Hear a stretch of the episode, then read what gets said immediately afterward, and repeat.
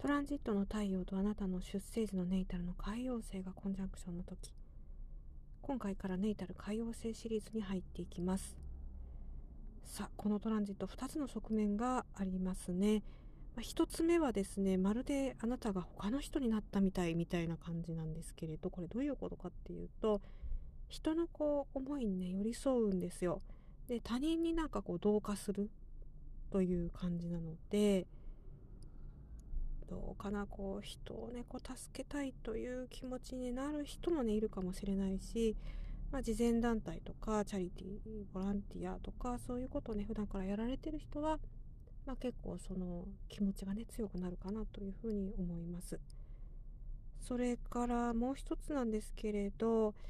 その人を助けたいっていうようなこう思いがですねうまくその出ないっていうかね出せない人たちも結構いると思うんですよね世の中。そうすると、まあ、現実逃避したくなったり、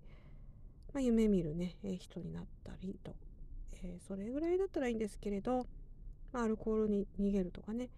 あと薬に逃げる薬っていうのは、まあ、ドラッグもそうかもしれないですけど、まあ、市販薬とか、まあ、医者に処方してもらってる薬でもいいんですけれど、えー、そこに逃げていくんですけれどぱちょっとこの時期は、まあ、きちんとね、処方された薬でさえも、アレルギーをね、引き起こす可能性はね、あるんですよ。まあ、ですから一応注意されといた方がいいかなというふうに思います。ということで、2点のね、えー、主なね、こう見通し、えー、皆さんお分かりいただけたでしょうか。